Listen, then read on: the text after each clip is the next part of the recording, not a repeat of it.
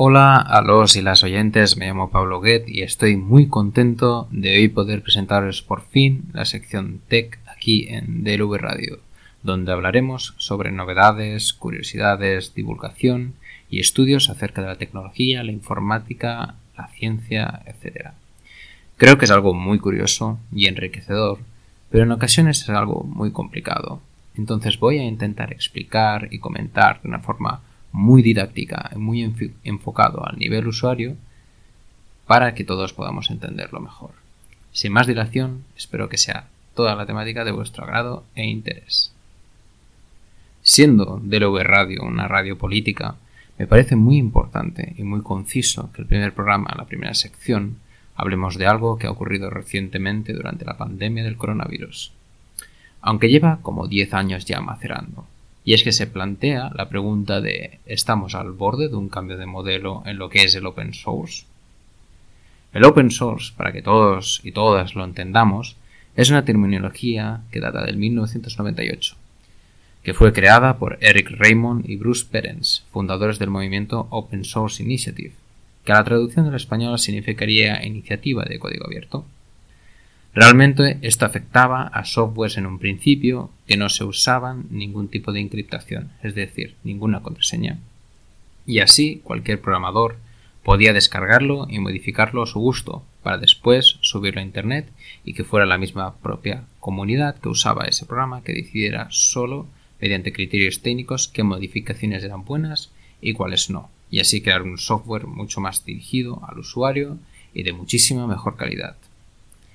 El código abierto desde entonces es ampliamente utilizado y se ha visto claramente que ha sido muy ventajoso para que crezca la tecnología, aunque ha tenido muchos detractores de la comunidad más tradicional porque evidentemente muchos empresarios han visto damnificado su monopolio, lo han visto como un ataque a sus programas porque tenían otro programa muy parecido o incluso mejor, totalmente gratis, y la comunidad ya no necesitaba comprar sus licencias sí o sí. Esto ha sustanciado que estas corporaciones lo tachen de anarquismo digital. Entonces, ¿esto por qué es tan relevante hoy en día? Porque hace 10 años la Universidad del MIT, una de esas grandes universidades top tier del mundo, elitista también, ya que utiliza su renombre y los numerosos premios Nobel que ha fabricado para que cada curso cueste alrededor de 50.000 dólares. Cosa que parece que todo el mundo tenemos, ¿no? Evidentemente. Y aún así, no es seguro que te cojan. Evidentemente, solo cogen a las mejores personas que ellos consideran, ¿no? De gente importante o de familias importantes. Pasó hace 10 años que un famoso activista y antiguo estudiante de esta universidad llamado Aaron Swartz, famoso en la comunidad de Internet por desarrollar, desarrollar el RSS, que es un tipo de XML que se utilizan en páginas web, creó Markdown, creó Creative Commons, que es un copyright totalmente gratuito, que cualquier divulgador se podía acoger a ello utilizando una cuenta gratuita, que se entraba dentro del marco jurídico americano. O sea, tenías una especie de copyright gratuito en el que podías poner tus trabajos en ello. Y ayuda a desarrollar, y quien no ha oído hablar de ello, de Reddit. Una persona evidentemente notable dentro de Internet. Pues pasó que este activista se coló en los servidores del MIT como invitado y se descargó estudios científicos de su base de datos y liberó a Internet más de 5 millones de estudios, por lo cual lo apresaron y mediante la denuncia del MIT lo iban a condenar a 35 años de prisión, lo cual no se cumplió porque decidió suicidarse antes de pasar por la cárcel. Desde entonces hay una nueva política en lo referente al open source y a la divulgación editorial de investigaciones. Parece que se debe de hacer sangre para que grandes instituciones, grandes políticos y países cambien de parecer, aunque era un movimiento del open source, en este caso en concreto, desde el 1998 muy reconocido frente al método tradicional. Pero desde entonces, en estos 10 años, muchas instituciones se han subido al nuevo marco de trabajo, en cuanto a las negociaciones con las editoriales, sobre todo americanas.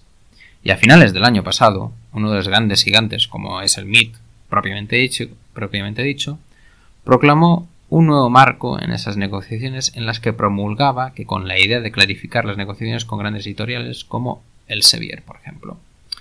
En el marco de trabajo exigían ciertas pautas como por ejemplo, y cito textualmente, que no se exigirá a ningún autor que renuncie a ninguna política de acceso abierto de una institución o financiador para publicar, que no se exigirá a ningún autor que renuncie a los derechos de autor, o que los artículos académicos debían de estar depositados en los repósitos institucionales inmediatamente después de su publicación, apareciendo como contraprestaciones a cambio del compromiso de las instituciones de pagar un precio justo y sostenible por sus servicios de valor añadido.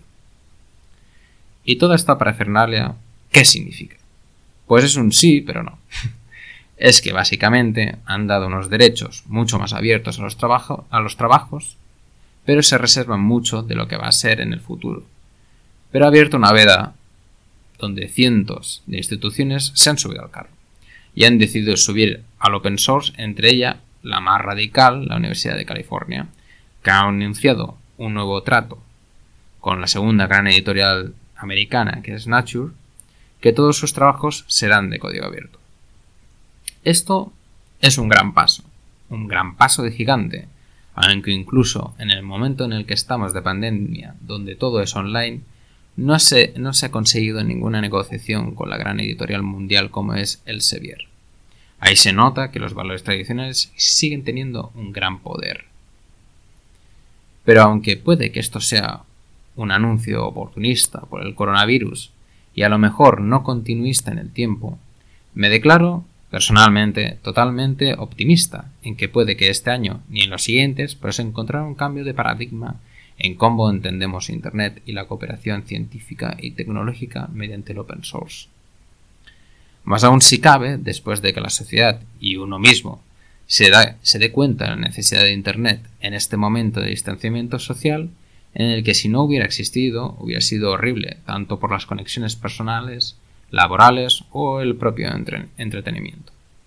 El gran paso debe de hacerlo las grandes naciones, entre ellas sobre todo USA, ya que su I+D es potente, junto con Japón, China, Alemania, etc., ya que son las naciones que realmente tienen un gran paso, un gran poder en el I+D, ya que otras naciones, como por ejemplo la nuestra, el Estado tiene mucho que añadir sobre ello y las negociaciones suelen ser mejores frente a universidades y editoriales, ya que eh, suele hacer mucho hincapié y suele ayudar mucho a que lleguen a un buen puerto y sea más correcto que, por ejemplo, otros grandes países, pero que tienen muchísimo más y más de que nosotros.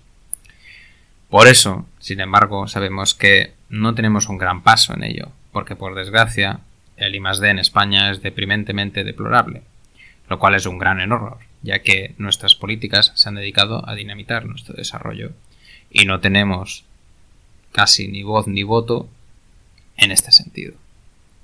Esperemos que este futuro ocurra, ya que la información será muchísimo más accesible, muchísimo mejor orientada, muchísimo más directa y más barata, lo cual creo que es un win-win y que debemos explotar por el bien del conocimiento y la ciencia. Bueno, esto ha sido todo. Pablo Guet en tu sección Tech de confianza y hasta el siguiente episodio aquí en Delaware Radio.